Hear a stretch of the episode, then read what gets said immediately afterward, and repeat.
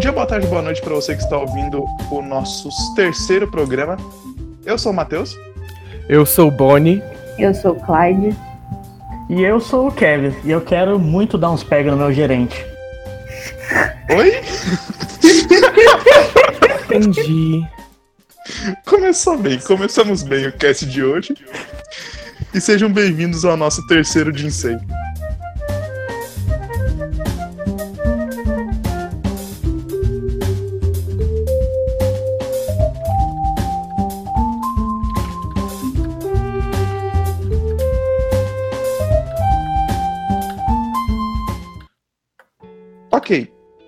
Uh, qual é. Iniciando pra gente falar sobre o que é After the Rain. After the Rain, ele é um anime do de 2018, 2018. E ele foi dirigido por Ayumi, Ayumu Watanabe, que é o mesmo diretor de Nazo no Kanojo, né, que também é outro anime de romance na adolescência. Sim, bem safado. Eu tava olhando a. A. Qual é o nome? Como diria? A carreira, a carreira dele. E esse cara dirigiu. Esse cara trabalhou bastante Doraemon, nos animes de Doraemon. Ele dirigiu Major, Major Segundo, é, Children of the Sea, que saiu ano passado, o filme. E ele dirigiu o anime do Ace Attorney. Ele dirigiu também o Tio Kyodai, né? Ele meio que é bom com essa forma clássica. A Juma Yuzuki. Ela publica desde 2013 mangás sem nem, né? Principalmente sem nem. Ela só tem um mangá que é Josei. na verdade é numa antologia, né? Então ela praticamente só publicou sem nem até hoje. E ela publica na Big Comic Spirits e na Gekan Spirits, que é a mesma coisa. É o mesmo digital. Eu sei que o Anilist fala que ela publicou o mangá de um volume em 2018, que é um Sayonara Daisy, que é uma coleção de curtas de, entre 2007 e 2017 da autora. E um outro que ela está publicando agora, que é um Kowloon Generic Romance. Então, no o Anilish não tem os mangás mais antigos dela, né? Que ela tem de 2013. Eu sei que. Eu sei que. Aqui fala que o After Rain começou em 2014. É, não, é. Se você olhar no. No Backup Dates, lá tá falando que ela fez um mangá sem nem chamado Iromon em 2013. Aí o Iromon ele teve 10 capítulos, um volume. E assim, o mangá, o anime, eu assisti durante a temporada que ele saiu, na temporada de janeiro de 2018, que meio que foi o momento em que eu comecei a acompanhar anime, anime pela temporada, porque eu só assistia mesmo e foda-se. E, cara, o After the Rain, ele foi basicamente um desses animes um pouco diferentes do habitual, que eu assisti antes do habitual e meio que eu não sabia direito como era o gênero antes de assistir ele. Porque assim, ele não faz nada. Ele não faz nada de diferente, de especial, ele só questiona algumas coisas. Mas ainda assim ele é um anime um pouco diferente do habitual no Slice of Life, né? Eu acho que toda temporada tem um anime meio que como ele. Uhum. Essa temporada diferente. tem o Yesterday, né? O Otate eu acho que ele é tipo um sucessor do Ameagari em questão de temporada, né? Como aquele do Noitamina, que era da viúva e seus dois maridos. que era o nome daquele. Ah, que é o da floricultura, não é? Da floricultura. Que ela, que ela começa a ver o espírito do marido dela. Gente, eu esqueci completamente o ah, nome. Eu não desse. lembro o nome, mas eles meio que cumprem esse papel na temporada, né? De ser um anime pra adulto frustrado, essas coisas. um anime pra adulto frustrado. Foda. Todos frustrados. Aqui, ó, é Natsuyuki Rende Rendezvous. Ah, é Natsuyuki. Sim, esse mesmo. Gente, eu só queria dizer que eu não conheço, nunca ouvi falar desse anime. É, faz sentido. É. É porque você não é frustrado. Olha, tecnicamente. eu não sou um adulto frustrado, mas um Não, mas é porque o anime é antigo, ele é de 2012. Mas outro o que Ah. serve de exemplo também desses aí de temporada é o Honey Clover, essas coisas aí. É, é, é- é porque são histórias sobre pessoas que elas estão em um momento da vida delas onde elas se sentem frustradas. Mas O público é esse. pra poder se identificar, sabe? E aí ele vai conhecer alguém que vai dar um- um- uma cara nova pro jeito como ele vê a vida. E aí, Tipo- a partir disso, ele vai começar a mudar e ele vai ter como se fosse um, um segundo coming of age, uma, um- uma, uma segunda maturação psicológica para poder é, começar a ver a vida de outra forma e, entre aspas, dar cores novamente pra vida. Aí a pessoa frustrada somos nós telespectadores e a pessoa que vai dar uma, um- uma cara nova pra nossa vida é a esperança que a gente não pode perder, entendeu? É como se fosse uma novela da Record, só que boa. É, exatamente. Sem, sem, sem enfiar Jesus Cristo no meio de tudo. Esse cast vai ser literalmente pessoas mais velhas falando sobre coisas de gente velha e eu aqui boiando, porque eu sou. Eu tenho 17 Cara, eu anos. acho, eu acho Ai, que isso até vai ser interessante, cara, porque a gente é. Mesmo, mesmo sendo próximos, a gente tem, tipo, sei lá, uma geração inteira de diferença, né? O, o lance do Ameagari Meu que a gente já resumiu aqui é porque mais do que um romance, ele é um coming of age, né? Mas vamos resumir primeiro a história para É. o ouvinte não ficar insano os fansub com a gente. É, a- o, o Jinsei Cast vai ser uma várzea, eu já, já, já decidimos isso. Bom, a história ela segue a Tatibana, que ela é uma garota que ela tá no ensino médio dela e ela trabalha num restaurante. O, a Tatibana, ela já foi a, meio que a, princip- a estrela do clube de atletismo da escola dela, mas uma lesão acabou destruindo os sonhos dela com o atletismo. E por causa disso, ela, ela resolveu encontrar outra coisa na vida dela. E isso surgiu quando ela começou a trabalhar com no restaurante. É de meio período, né? É. O, tipo, ela, ela saiu da escola e ia pro restaurante trabalhar. E é- lá ela conhece o gerente, que é um cara de 40 anos, que é literalmente um velho fracassado. E ele. A gente vai descobrindo ainda mais depois o porquê ele é fracassado. Mas. Ele é, tipo, o cara super desbotado, o cara que. se- Segundo as pessoas que trabalham lá, ele tem um cheiro ruim, ele é todo desengonçado, ele fica com a barguilha aberta, Ele é um esse tipo de coisa. É um romance de age gap, né? De distância de idade.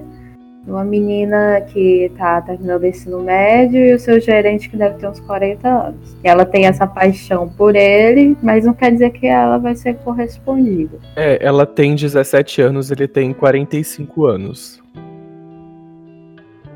Assim, o só de só de ver essa sinopse, muita gente provavelmente já saiu de perto do anime, já provavelmente não, não daria nenhuma chance porque é, um- é uma premissa meio escrota, é uma premissa que realmente parece que o o bagulho é mais um daqueles animes feitos para um fetiche muito específico, bizarro, escroto. Dependendo Sim. da abordagem, por exemplo, se fosse um mangá shonen com esse plot, com certeza ia ser um eti. Aham. Nossa, demais. Nossa, nem. Se fosse um shoujo, com certeza. Não, não vou dizer com certeza, mas é, talvez atualmente ela seria correspondida. Em um shoujo mais antigo, eu creio que não. Como, como que foi o contato de vocês com o anime? Vocês já sabiam sobre o que ele se tratava? Chegaram sem saber nada? Não, eu comecei a assistir ele porque eu gostei da, da sinopse. Eu achei interessante ver como é que eles fariam um relacionamento entre uma, uma menina de 17 anos e um homem de, de, de 45 anos. Assim, eu, eu sou leitor ávido de shoujo. A primeira vez que eu vi o anime, eu achei que ele era baseado num shoujo.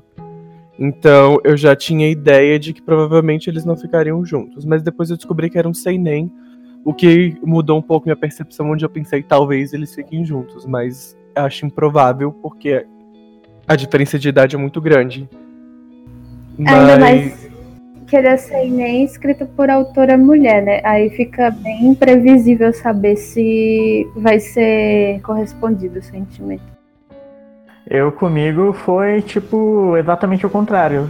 Vocês me indicaram, eu falei, ah, beleza, vamos ver. Daí eu comecei a assistir, eu falei, mano, esse povo do cast é meio doente.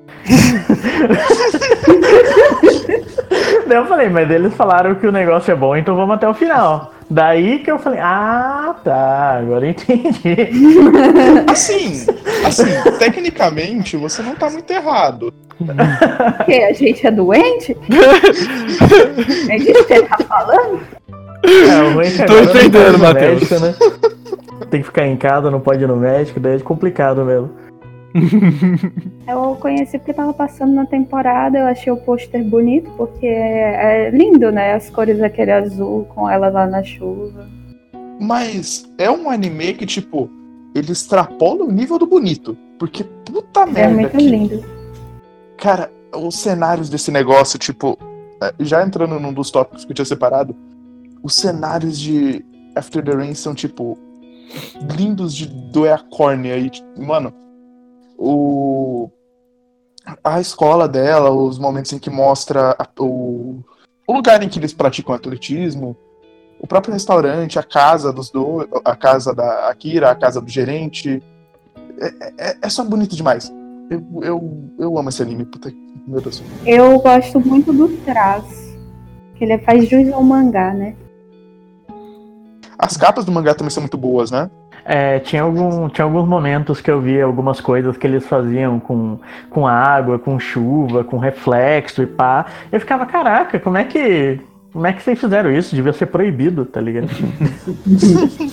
Ele tem aquele ar meio de anime antigo também. Eu acho que porque esse diretor já tinha experiência com o Nazo no Kandojo, que ele praticamente emula um. Tipo um romance como DNA ao quadrado, de clima, né?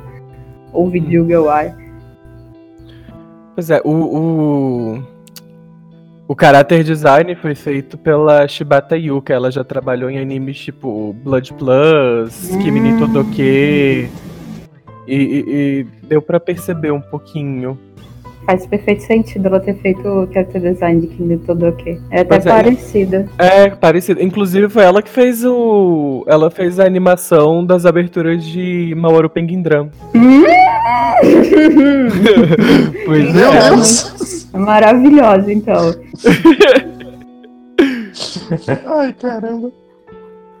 E eu queria falar um pouco sobre a Akira como personagem, porque o- a introdução do anime pra mim ela já tipo é- ela já mostra o, a personalidade dela em meio que dois minutos de, de anime, porque tipo a, a escola a- ela mostra que ela tá olhando pra pista de atletismo, os personagens estão ali estão ali treinando, a melhor amiga dela, a Haruka, tá ali treinando. O... Só que ela não tá. Ela tá separada, cuidando da vida dela, dentro da sala. Ela, ela é, conversa com aquele outro moleque que depois vai ser contratado, que eu não lembro o nome dele. É o Yoshizawa. Mas. Nishizawa? Yoshizawa. Yoshizawa. E ela, tipo, ele tá falando com ela, não sei o que, tá meio que dando em cima dela super é, envergonhado, bem tipo japonês, só que, tipo, quando ele fala com ela, ela já foi embora. E, tipo, o meio que já mostra que ela tem uma personalidade distante, ela já não. Ela não é uma pessoa muito, digamos assim, alegre, ela já é meio ela é meio triste, ela é meio, ela é meio não se importa com as coisas. Ela tem dramas que relacionados àquilo que ela não pode mais ter. Ela já foi afastada, ela já foi afastada de coisas, ela já perdeu coisas que meio que dão sentido à vida dela, esse tipo de coisa. E isso é passado pra mim perfeitamente por essa pela introdução do anime. E eu queria saber também como é no mangá essa, essa cena, se o mangá também abre com essa montagenzinha? Olha, esse começo do mangá realmente faz um tempo que eu reli, porque esse ano eu eu me, to, eu me foquei mais nos capítulos que eu não tinha lido, né? Mas eu acho que ele era bem fiel ao. O anime era bem fiel ao mangá. Mas eu tô folheando aqui e parece que é um pouco diferente. Peraí. Não, ela, posso... ela simplesmente vai pro trabalho no começo do mangá, no primeiro capítulo. Não tem a montagenzinha dela na escola? Não, tem só ela com o celular. Ela acordando na escola, aí ela falando com o garoto loiro. É. Mas eu acho que o anime é bem fiel ao mangá, apesar de talvez passar uns capítulos pra frente, um pra trás, o que é normal em adaptações de anime, né? Pra caber no formato de TV. E tipo, o que vocês acham especificamente da Tachibana, do arco de personagem dela, da maneira com a qual ela funciona na história? Eu acho que assim. Eu acho que ela é uma menina de 17 anos, frustrada, porque ela encontrou uma coisa que ela gostava muito de fazer. E ela gostava tanto de fazer que ela acabou perdendo aquilo.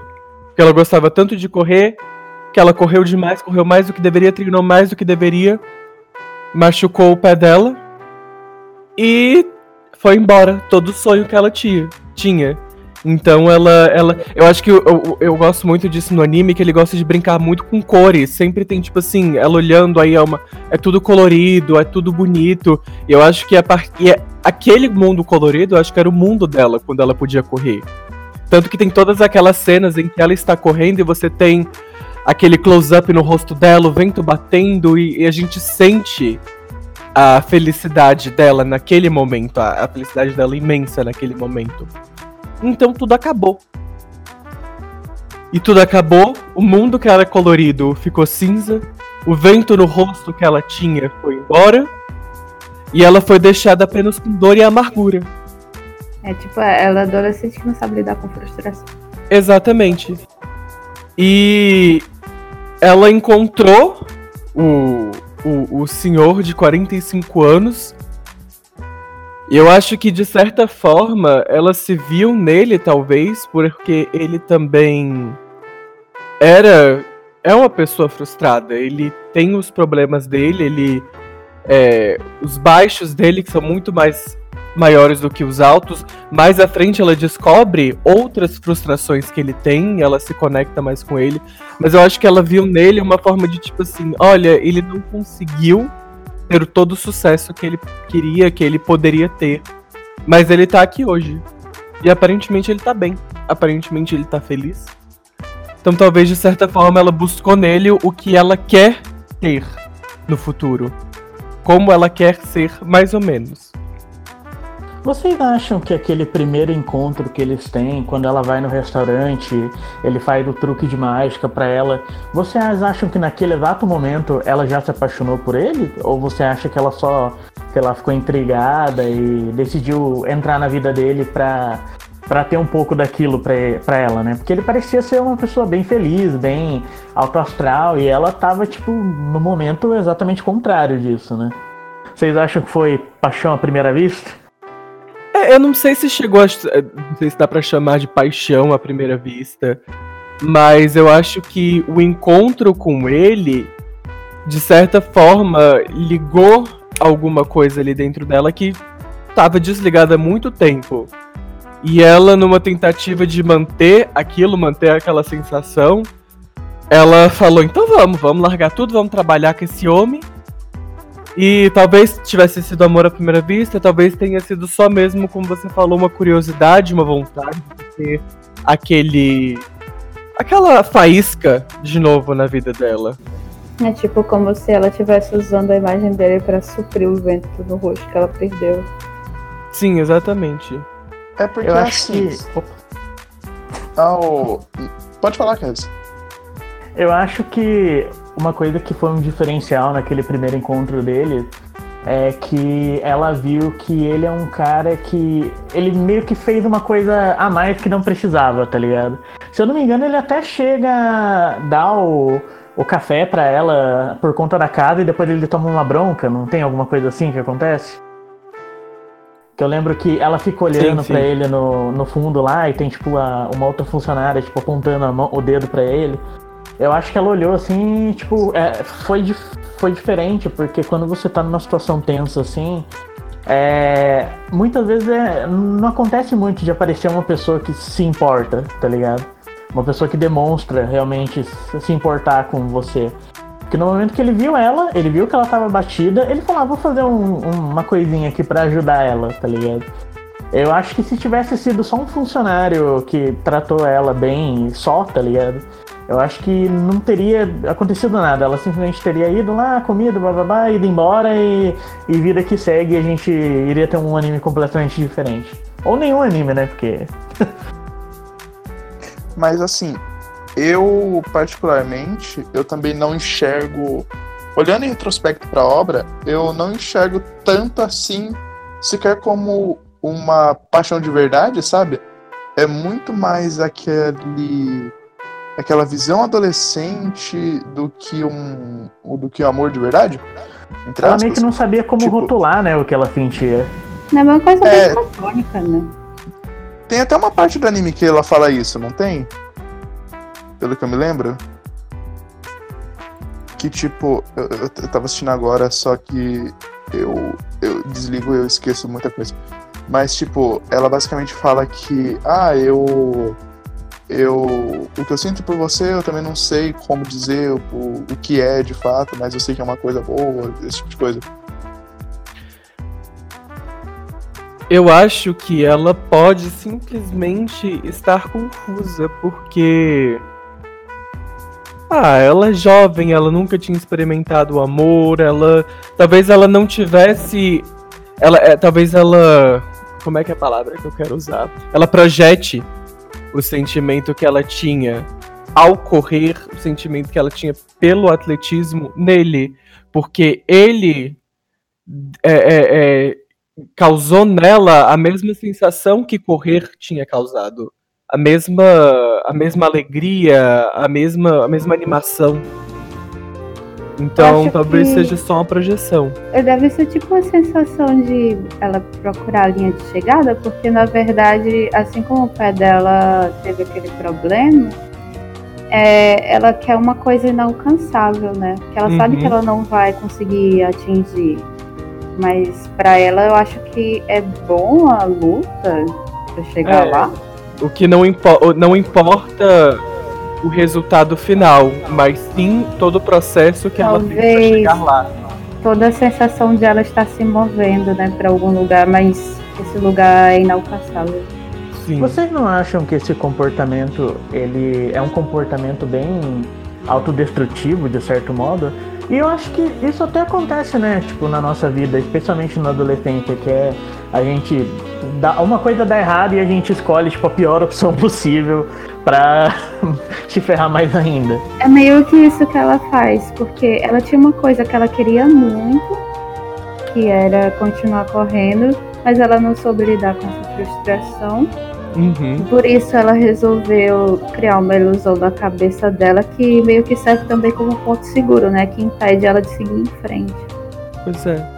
Tanto que assim, depois que ela se machucou, ela se fechou pra tudo. Ela, ela se afastou das amizades dela, do clube de atletismo. E eu entendo, assim, é, ela tava machucada, era o que ela amava fazer. Ver as outras pessoas ali continuando com o sonho enquanto ela ficava pra trás é frustrante, é É doloroso. meio que ela não querer admitir que ela falhou, porque ela tem medo de tentar de novo e dar errado. É porque ela não só era. Ela não era só, tipo, uma das jogadoras, ela meio que era a melhor jogadora e tal. e- É, É uma ela coisa tinha pessoal- todo um futuro como, a, como corredora. É, o pessoal tem muita expectativa em cima dela. Ela não sabe se ela vai conseguir lidar com a expectativa das pessoas também, né? E nem com a dela mesma. Pois é, porque assim, o, o que ela até então achava que era o destino dela fazer, ah, eu vou correr eu vou continuar correndo, eu vou sair do ensino médio, eu vou correr, eu vou correr como adulta, eu vou correr, correr, correr, correr, correr. E de repente ela não pode mais correr. De repente é, é aquela cena dela parada enquanto ela olha todo mundo correndo em frente. Aí é, é, é assim que ela se sente, ela se sente que ela estagnou, ela não tem mais para onde ir, ela não tem mais o que fazer, o propósito dela acabou.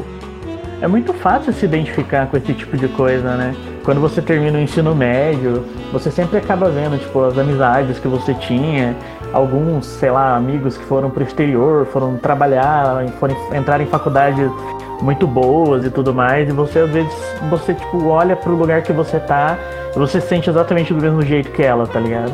E por causa uhum. disso você acaba até, tipo, cortando essa pessoa da sua vida, porque você sabe que ter contato com aquela pessoa, vai fazer você ter contato com o sucesso daquela pessoa, e o sucesso daquela pessoa vai te causar, no pior caso, inveja, e no, sei lá, no melhor caso, vai te deixar triste, tá ligado? Por você não ter conseguido chegar naquilo. Naquele ponto. Mesmo que não seja algo que você quisesse estar tá exatamente naquele ponto, mas você vai, sei lá, medir o seu sucesso com o sucesso da pessoa e isso pode machucar. E quando as expectativas em você são muito altas, Aí é mais complicado ainda. E levando em consideração que a gente está falando da sociedade japonesa, onde as expectativas são sempre lá no céu, tá ligado? É, eu acho que é mais complicado ainda. Mas eu acho assim muito universal esse sentimento também. Sim, eu acho que sim. É, é, eles pintaram ela como adolescente de 17 anos, mas é, qualquer, acho que em qualquer fase da vida você vai ter uma situação que vai deixar daquele jeito. Então é muito relatable, é, é muito. É, é dá para você se colocar dentro da, da, personagem, independente da idade que você tenha. Seja você na escolinha porque você não conseguiu participar do teatrinho que você queria. Ou seja, você com 33 anos porque aquela pessoa do seu trabalho conseguiu a promoção que você queria. Ou seja, você com 80 anos, porque a, a vizinha ganhou o bingo e você não.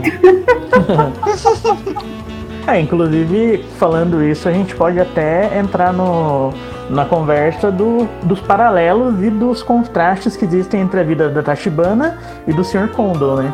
Porque eles, apesar de estarem em situações diferentes, de certo modo, eles estão quase que na mesma situação, né? É, eles estão vivendo a mesma coisa, mas só para contextualizar, né, que ele é o gerente da loja, ele é pai solteiro ou ele é viúvo? Eu não lembro. Não, ele é divorciado. ele é divorciado. É divorciado e ele tem um filho, né? Sim, Sim, ele tem um filho de. Deve ter o quê? Uns oito anos, mais ou menos. E ele não mora com ele. Sim, ele, mora com a mãe. Visitas. E assim, ele é o estereótipo de tudo aquilo o que a sociedade diz que você não deve ser aos seus 45 anos. É, meio que você tem aquela imagem de fracassado, né? Sim. Ele é um gerente de um restaurante. É, aos, é, tem 45 anos, ele é o gerente do restaurante. Um posto que ele conseguiu a muito custo. Ele mora no apartamento de um quarto é, que é normalmente a casa onde os jovens japoneses começam, eles vão lá para poder para poder começar a faculdade e depois da faculdade eles vão é, é, eles moram nesses apartamentozinhos porque eles vão para a faculdade, vão crescer e terão suas frente, casas. E tem um lugar melhor para morar. Vai ter uma casa grande para poder casar e ter filho. Grande sonho. Aí é como se ele nunca tivesse seguido em frente, né? É. É como. Na verdade, é como se ele tivesse regredido na vida dele. Porque ele chegou assim. Ele casou, ele teve filho, ele teve uma casa, ele teve uma vida é, é, até, até certo ponto confortável com a esposa dele. Até que um dia acabou, eles se, se divorciaram, ela pegou a guarda do filho e ele voltou a morar num cubículo como gerente de um restaurante com todos os sonhos dele frustrados, porque ele também tinha um sonho dele, ele tinha o, o, ele tinha a corrida que a Tatibana tinha. Ele queria ser escritor e ele queria ser um grande autor de livro. Só que ele deixou os manuscritos dele no armário, né? Ele é. continuou. Ele não teve a coragem de correr atrás do sonho dele. É exatamente e, o mesmo problema da Tatibana. Pois é, e eu acho que é. E o relacionamento dos dois, para mim, é justamente a força que um precisava. Porque a Tatibana não teve coragem de, de é, tentar correr de novo, tentar se curar, tentar fazer é, ou cirurgia, alguma coisa, ou arranjar um novo sonho, almejar coisas novas. Ela não, ela não teve coragem para seguir em frente. Ao mesmo tempo que ele também não teve coragem de botar a cara dele lá fora, botar os manuscritos dele, poder é, é, publicar eles, para poder se tornar um autor. Ela entra no automático, né? E a Tatibana cria coragem para se declarar para ele. É, aí quando eles se encontram, depois de passar um tempo convivendo, meio que eles fazem a engrenagem do outro que volta a rodar, né? Exatamente. Um é a coragem que o outro precisa para poder botar a cara lá fora e seguir em frente.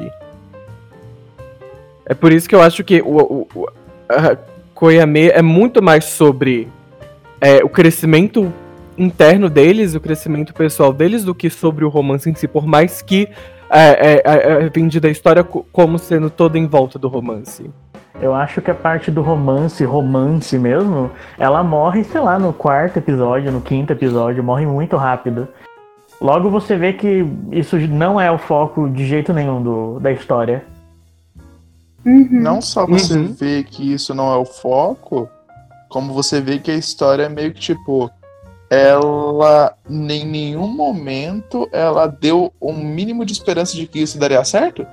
De que seria possível que esse relacionamento seguir.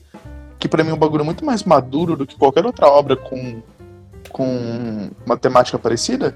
É, eles nunca deram nenhum indício de que o relacionamento ia, ia acontecer. E de fato não vai acontecer. É, ele é um homem de 45 anos, com a vida dele toda formada, com um filho para criar e com os próprios sonhos dele, enquanto ela é uma jovem crua que não sabe ainda sobre a vida. Ela teve uma grande decepção e para ela aquilo foi o fim de tudo. E agora que ela tá começando a descobrir que a vida tem muito mais do que aquilo, tem muito mais para ela correr atrás, ela vai se decepcionar muito mais ainda e ela vai aprender a seguir em frente.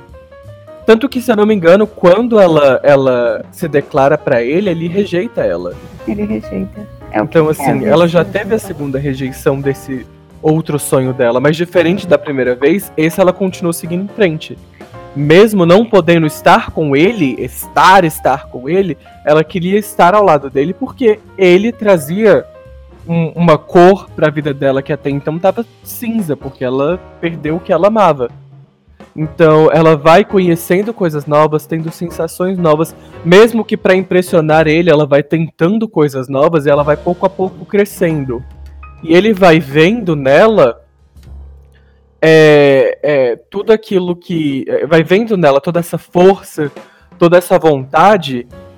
E ele, ao invés de crescer, ele vai resgatar coisas do passado dele resgatar sentimentos, resgatar sensações que ele tinha quando ele era jovem, quando ele estava na faculdade, quando ele estava lá pelos seus 30 anos, resgatar a vontade dele de escrever, a coragem dele para poder escrever, para poder tentar publicar as coisas dele. É, é, é, é uma história sobre você tentar quando você está dentro de uma área cômoda onde você simplesmente já desistiu. É você resgatar a coragem que até então você tinha descartado, porque você estava frustrado. Eu acho que também é uma mistura de duas coisas, que é você é, definir um futuro para você, definir um, um, passo que você precisa tomar, ao mesmo tempo em que você se reconecta com você mesmo. Porque no começo do anime, nenhum dos dois está, entre aspas, sendo eles mesmos. Muitas coisas eles jogaram para trás, muitos costumes eles deixaram de fazer, seja por é, fazer mal para eles, como para, como por simplesmente esqueceram, deixaram no passado, desde amizades até pequenos costumes mesmo, como coisas que eles comiam, como coisas que eles faziam, pequeno, pequenos atos, tá ligado? Pequenas ações. E é uma coisa que eu acho muito legal é o pacing desse anime, a, o, o ritmo, né? Porque eles vão elaborando cada coisinha, cada detalhezinho da personalidade, dos gostos, do passado deles, de uma maneira bem devagar e você consegue, tipo, muito bem entendendo cada vez melhor o que é esse personagem agora, o que ele costumava ser e o que ele queria ser, né? A construção é muito bem feita. E vamos, vamos já pular um pouquinho alguns episódios, porque eu queria falar, já que a gente já falou sobre a Kira e o gerente, eu queria falar um pouco sobre os personagens que rodeiam eles e o, as, as, os eventos que acontecem no anime. Por exemplo, o episódio dos dois encontros, que esse é um episódio que eu queria muito que vocês comentassem, porque eu, sinceramente, eu acho esse episódio muito bacana, porque tem a situação do, do cara, do cara que trabalha no restaurante, que ele chama, ele descobre o, que ela é apaixonada pelo gerente e ele resolve chamar ela pra sair, usando, usando isso de chantagem. Mas, e tipo, é um encontro super desconfortável, é uma cena que você assistindo ou lendo, não sei, te deixa desconfortável e quando. E ao final, tipo, ele ainda. Ele ainda beija a bochecha dela assim que ela deixa. É meio, que- é meio que uma cena inteira pautada num assédio. É, É, essa, eu lembro muito dessa cena no mangá, né? Porque eu reli esse ano. E ela é tão desconfortável quanto no anime, eu acho. É porque a situação toda de como chegou ali é, é- é- já é de todo errado. Porque ele descobre um segredo sobre ela, ele chantageia ela pra conseguir o que ele quer, e, e no final ele ainda tenta, mesmo em toda aquela situação, mesmo ela sendo fria, ela sendo distante com ele, ele ainda tenta manter um controle sobre ela. O beijo que ele dá nela é, eu senti muito como você não gostou, mas eu ganhei. E ele é um personagem bem babaca mesmo, né, o Ryosuke, porque ele olha pra ela e ele fala: "Hum, essa daí vai ser um desafio". E ele investe nela justamente por causa disso, porque ele sabe que vai ser difícil, bababá, bababá, e ele quer, sei lá, entre aspas, é, dominar ela, tá ligado? O que é bem, bem errado. Porque ele é aquele arquétipo típico de o conquistador dos animes e tudo. E que enquanto alguns animes tratam como comédia, esse aqui resolveu falar, ok, isso aqui tá. É meio escroto. É, você ter essa personalidade não é legal. É. O character, o character design dele grita isso, né?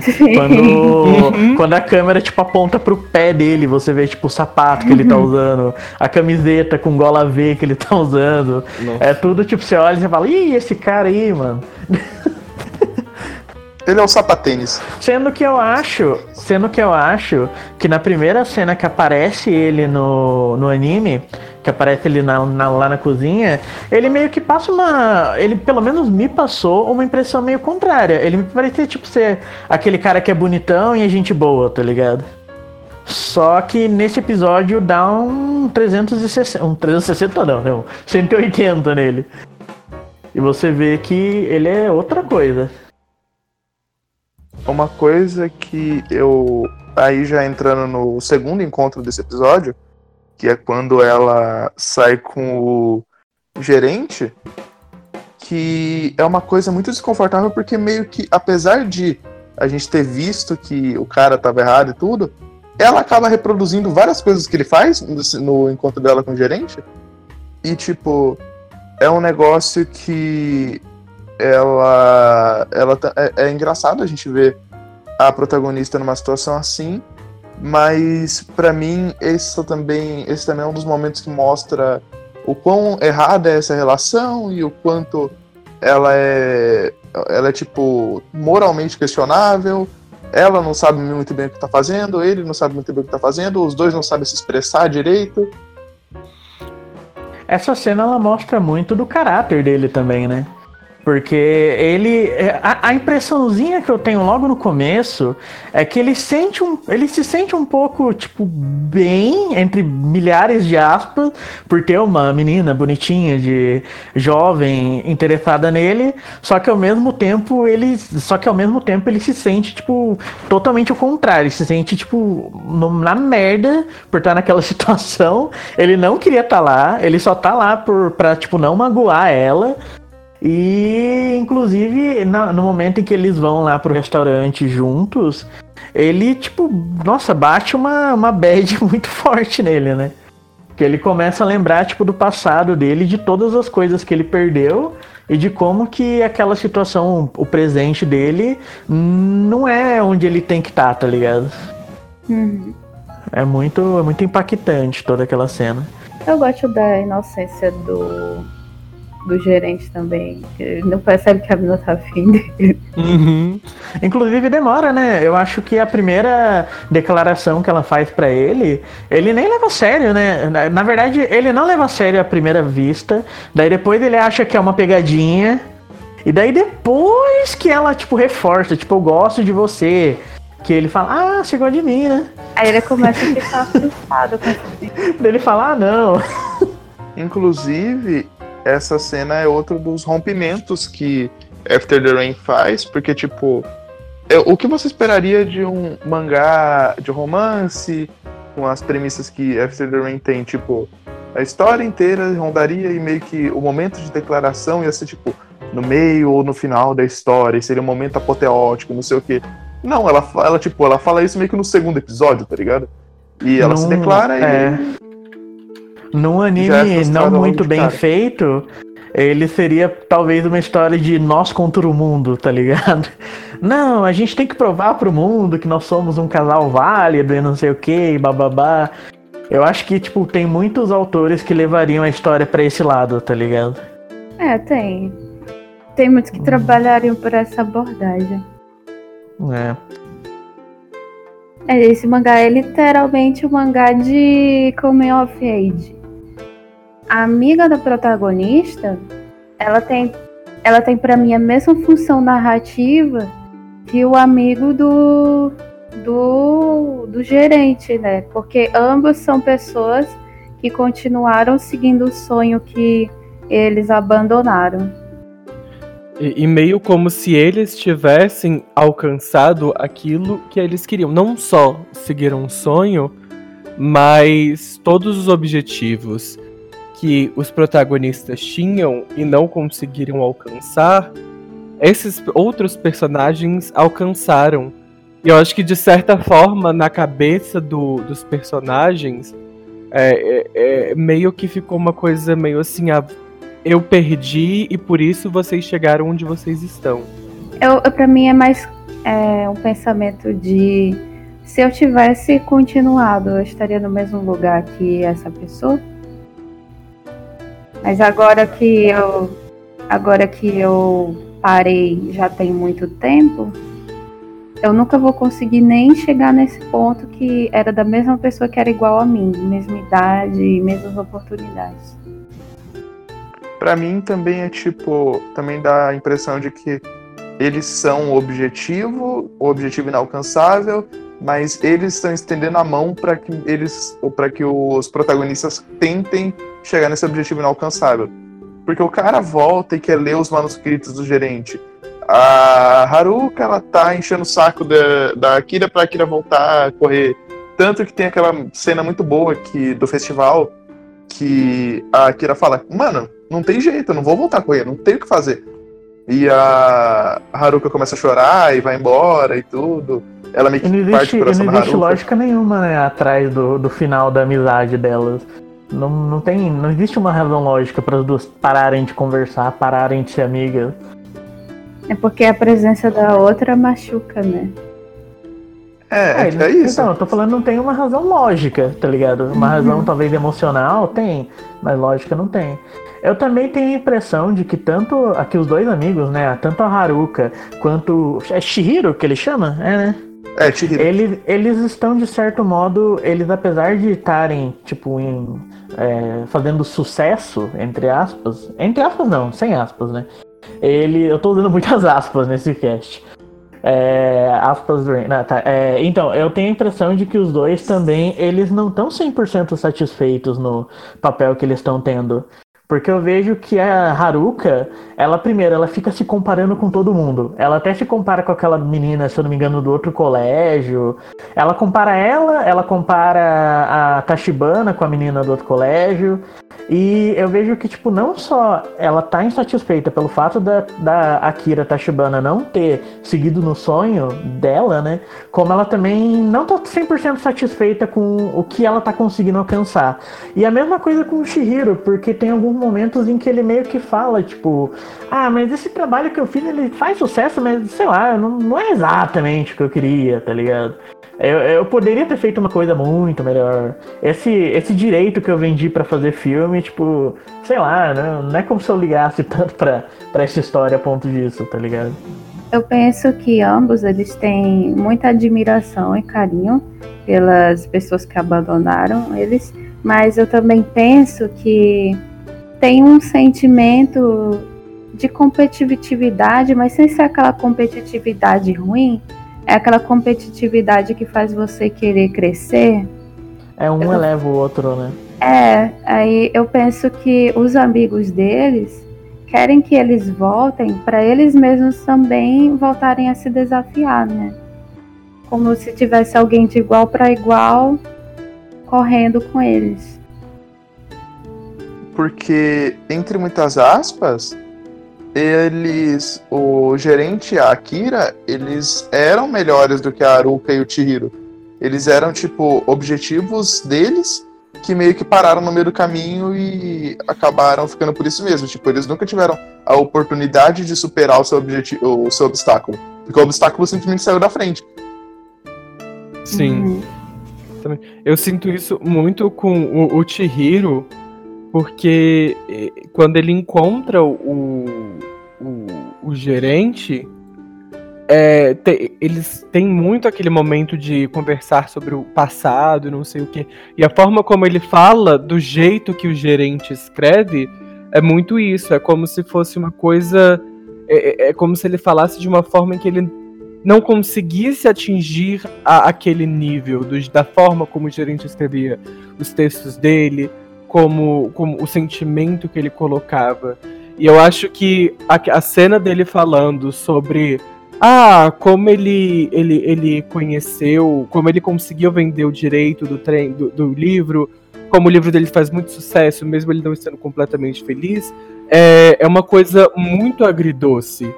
Porque ele teve o sucesso que ele queria mas talvez ele não sinta a, do, não se sinta do jeito que é, ele acha que o, o, o, gerente se sentia escrevendo os textos, ou como ele mesmo se sentia vendo o gerente escrevendo os textos lá antigamente. Ele almejava aquilo que o gerente tinha, mas talvez não, não tenha conseguido. E uma coisa que eu queria comentar, provavelmente é, muita gente. Provavelmente, tipo, vocês não, não tenham visto isso mas não existe uma tensão romântica um pouco entre a Akira e a Haruka e o Chihiro e o gerente? Claro, eu Sim. com certeza. Até porque é comum também em história de esporte essa espécie de admiração e rivalidade é, essa rivalidade. o romance, né? Essa, essa tensão é, é, é, é entre os dois personagens é muito comum. Qualquer Tanto que... que você vê vai, vai sentir isso. Na, na história do mangá, no, na história clássica do mangá, é, nessas histórias de esporte, elas que geraram os doujinshis, né? Os primeiros doujinshis homoeróticos. Caramba, sério? Eu não sabia dessa. Eu uhum. tenho conhecimentos inúteis. Mas é porque toda essa trope do, dos rivais e, e, e, e toda a tensão, a competitividade, isso se, sempre passa um pouco esse. É porque, até porque não é um negócio de ser inimigo, né? É um negócio de. Eu admiro tanto essa pessoa que eu quero que ela ela esteja disposta a competir comigo. Ela vai estar sempre ali do meu lado, um tentando vencer o outro. E assim a gente vai seguindo junto a estrada eu quero ver essa pessoa completamente equilibrada, como eu estou equilibrado, para a gente poder estar no pé de igualdade e continuar seguindo.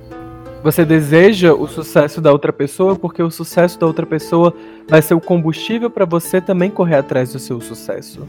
É, isso aí também tem esse olhar de romance, né? É meio que um. É meio que o.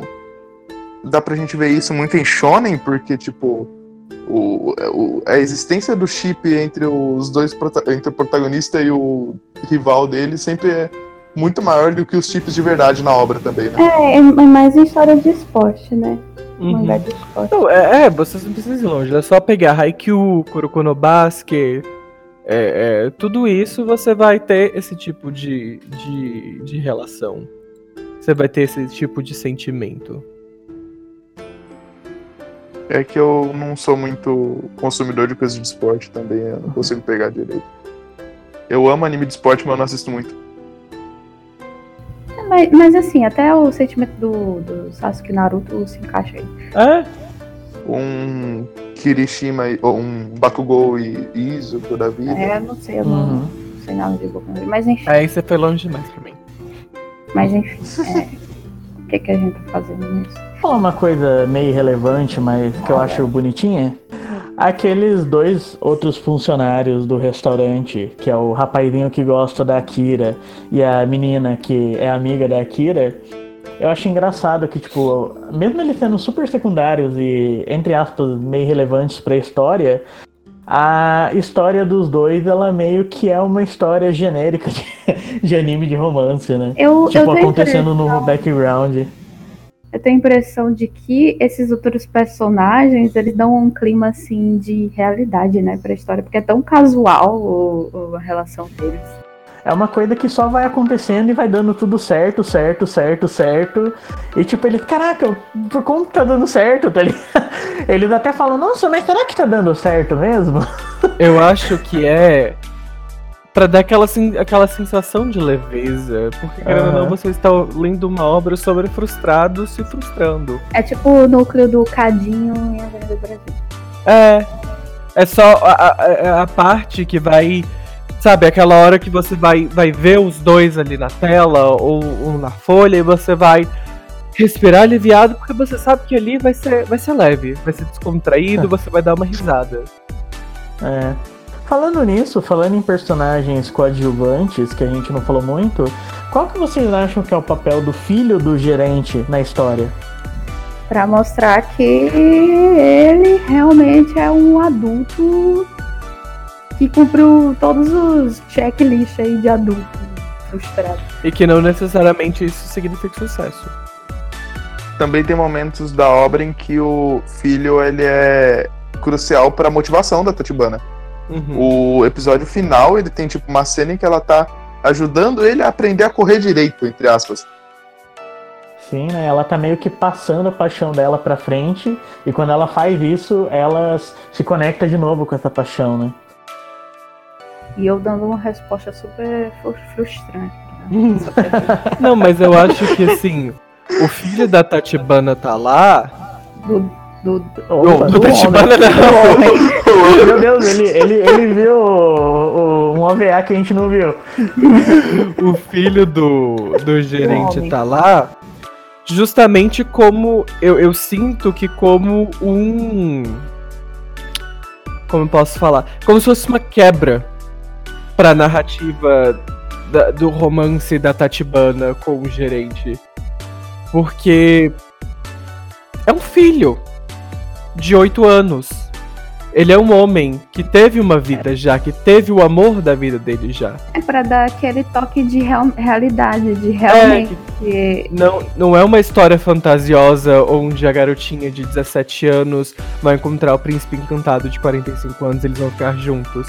Não, são duas pessoas que, de certa forma, precisam uma da outra, mas. Olha aqui, minha querida, você não vai ficar com ele, tá? Posso, posso fazer mais uma observação inútil? Aquele episódio que ele tá doente na casa dele e ela chega na casa e tudo mais. Aquele episódio me deixou muito desconfortável. Por causa da situação atual nossa, sabe, com o Covid. Ah, da máscara. Eu fiquei, ai meu Deus, ai meu Deus, dá um abraço a ele, fica longe dele, sai daí, mulher, sai daí. Vai, vai pra sua casa, se tranca lá. Eu sei É, que mas esse episódio. Esse episódio me irritou muito na época que saiu, porque a gente viu youtubers escrotos de anime fa- focando na cena do. Vocês sabem, né? Aham. E tipo, eu fiquei muito puto com isso, porque. É, é bem óbvio, youtuber de anime. Eu Escroto. não sei por que, que você vê youtuber de anime, isso aí não tem não. Eu não ia falar nada, mas já que ela Eu sou. Eu sou. Pior que, pior que eu não vi, eu, tipo, eu só vi o. Eu só vi o. A thumbnail do vídeo, li o negócio, eu falei, não, Eu- esse cara não tá focando nisso.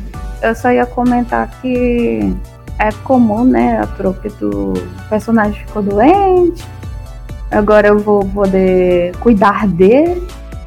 Só que aí é o que reverte é que é porque geralmente quando tem essa parte da pessoa com febre é onde tem o primeiro beijo, né? Na- nas histórias.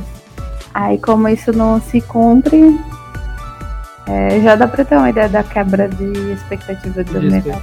É, eu acho que a obra toda é uma grande quebra de expectativa, porque ela vai colocando os dois em situações que, em qualquer Outro história de romance que você né? consuma, vai ser um, Um momento de avanço pro casal. Vai ser o primeiro beijo, vai ser a declaração, vai ser segurar na mão, enfim.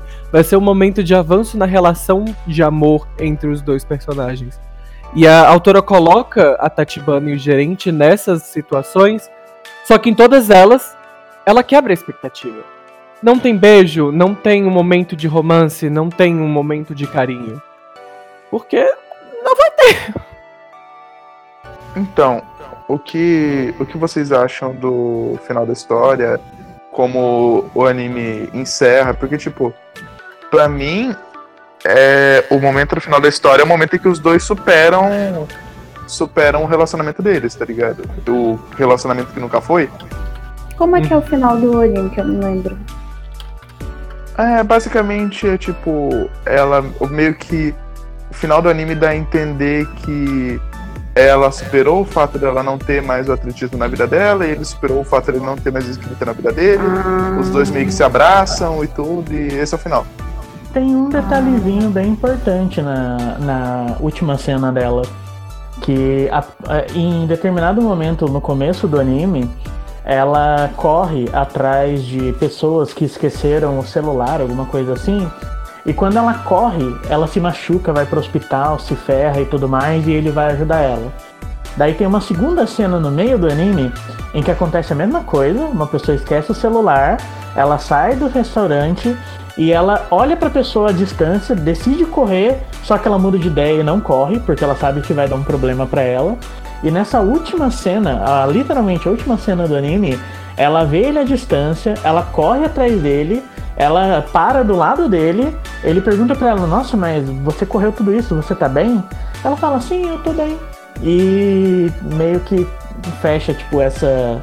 Esse pequeno arco dela correndo, dela conseguindo correr, né?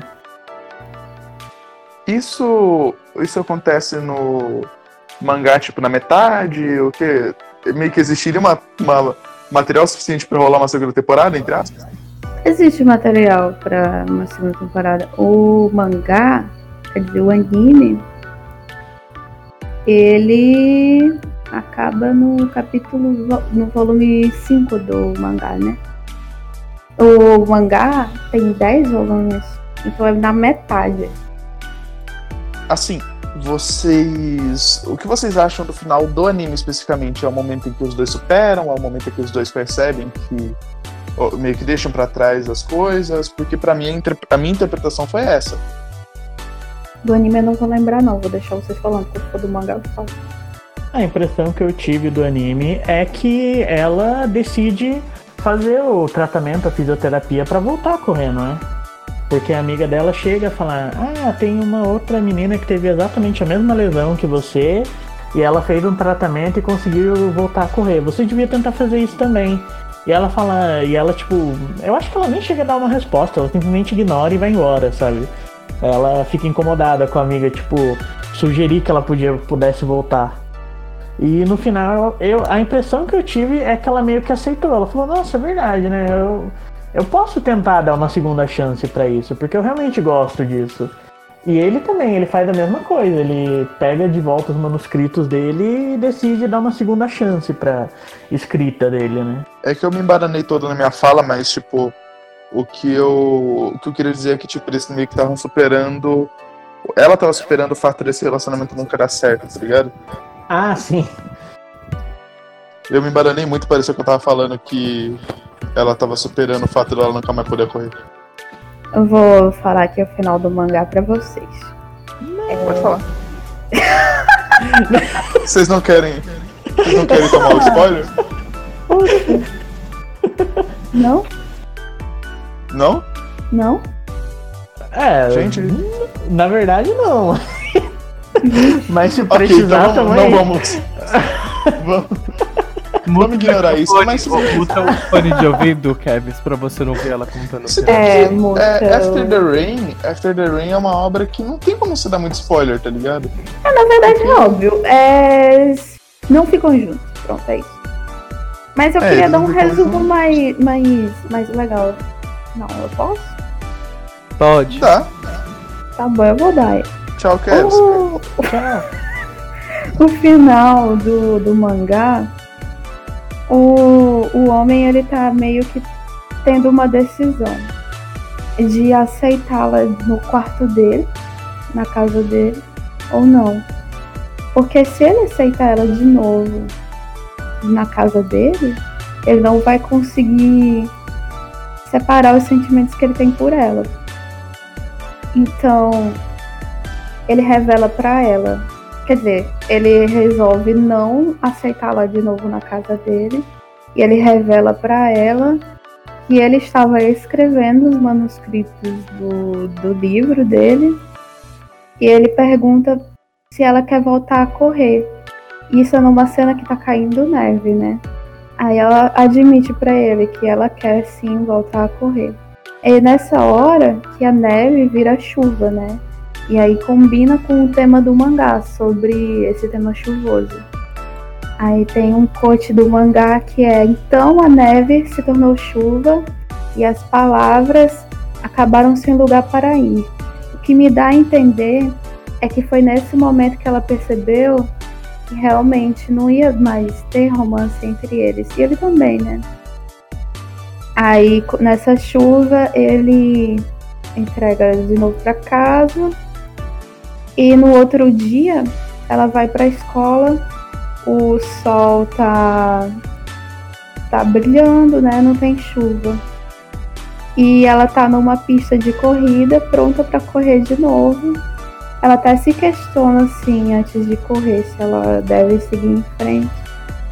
Aí ela fala que ela tem medo, mas mesmo assim ela quer continuar correndo, como ele também continuou correndo.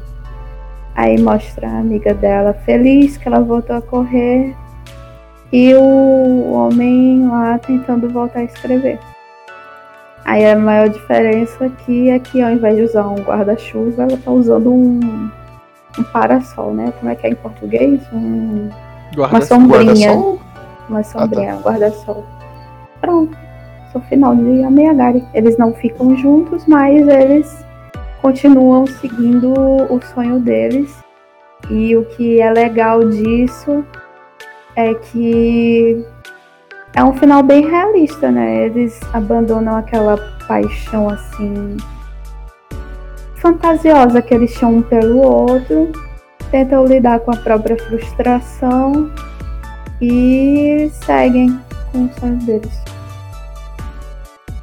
É um final bonito. Mas, tipo, meio que é o final que eu esperaria também. Não, não é nada spoiler, entre aspas. É, não tem nada que não fosse inesperado nesse final. É uma obra em que, entre muitas aspas, o, o importante é a jornada e não, e não o encerramento. E, tipo, essa meio que é de, é de fato. O que, o que é importante é a jornada de autodescobrimento dela, a jornada de autodescobrimento do. O, as jornadas de autodescobrimento também são muito, muito comuns em mangás e afins, né? Tipo, geral. Eu. É. Eu. Eu sei que eu tô citando dois. Duas, duas obras meio que. Shonen porradinha. Mas. Esse plot de jornada de autodescobrimento na adolescência é basicamente Mob Psycho e Boku no Hero, os dois juntos, né? Em qualquer, qualquer história. Qualquer, qualquer um. que- É, qualquer um. Nesse caso desse mangá, principalmente porque ele literalmente é um mangá de Coming of Age, né? Que é basicamente ela vai ter agora que lidar com a realidade. Não tem pra que ela ficar se escondendo atrás da fantasia mais. A fantasia só tava ferindo ela, impedindo ela de se mexer, né? Se mover. É que o problema é que a realidade é cruel. Mas a gente só tem a realidade pra viver. Fica aí a filosofia. Fica aí o reflexo, uh, a reflexão Reflexão. pra vocês. Tipo, eu acho o final feliz. É, é um final feliz, que, tipo. No final os dois superaram. Eu acho um final realista. É, realista. Feliz na medida do possível, né? Porque apesar das dores que ela vai ter que enfrentar no futuro, pelo menos É ela feliz- conseguiu continuar andando. Sim, sim. É feliz porque, assim, ela conseguiu. Os dois, né, conseguiram é, sair daquela espiral cinzenta em que eles estavam. E eles decidiram voltar a correr atrás do que eles queriam. Mas não é completamente feliz, porque não vai ser um caminho fácil pra eles. Ela, ela tem o problema dela, ela tem o, o, o, o- problema no tendão dela lá do, do calcanhar, que vai ser um empecilho pra ela, vai ser uma, um, problemas que ela vai ter que superar. E ele também tem os problemas dele. Ele é um homem de 45 anos que ele tá correndo atrás de um sonho, entre aspas, de jovem. Sendo que ele tem um filho pra criar. Ele tem um- uma vida pra manter.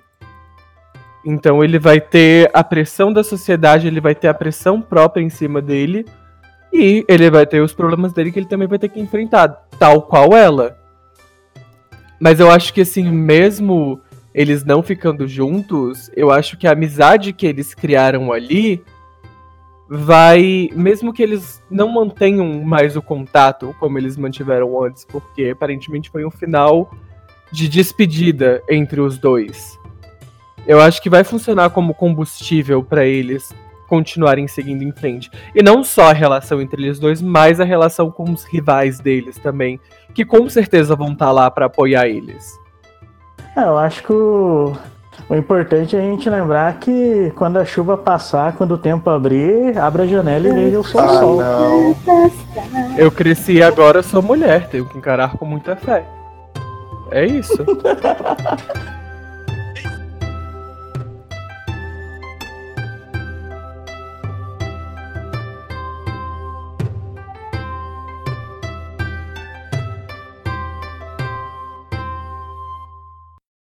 Enfim, gente. Esse foi mais um Jinsei-cast. Ah, alguém tem mais um recadinho no final pra gente dar? Boa pandemia pra todo mundo. Fiquem em casa se puderem. E não se apaixonem por homens de 45 anos se você for menor de idade. Ah, tá. Droga. Quando eu era. Não. Esse é um conselho pra mim. O conselho pros menores de idade além desse aqui, mas se você Não, tem. não era, não Se era você nem tá apaixonado por um homem de 45 anos, não. Não era nem Não- pra se. Matt, lembra pra gente quais são as redes sociais do Jinfeicast? A gente nunca falou aqui nesse cast.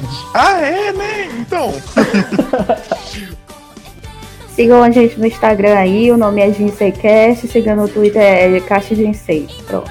Nossos perfis pessoais estão no banner do YouTube.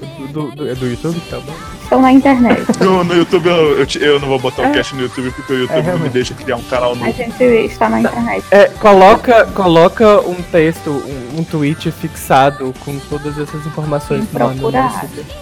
Ah, é. Então, é isso basicamente. Se vocês, ah, vocês quiserem deixar algum feedback, comentem marcando o nosso post ou comentem no post que eu, no tweet que eu fizer sobre o cast. E é isso. Tchau, tchau. Tchau. Beijão. ファーストキスもちろんありますもうレディーなんだから取り扱い注意してよね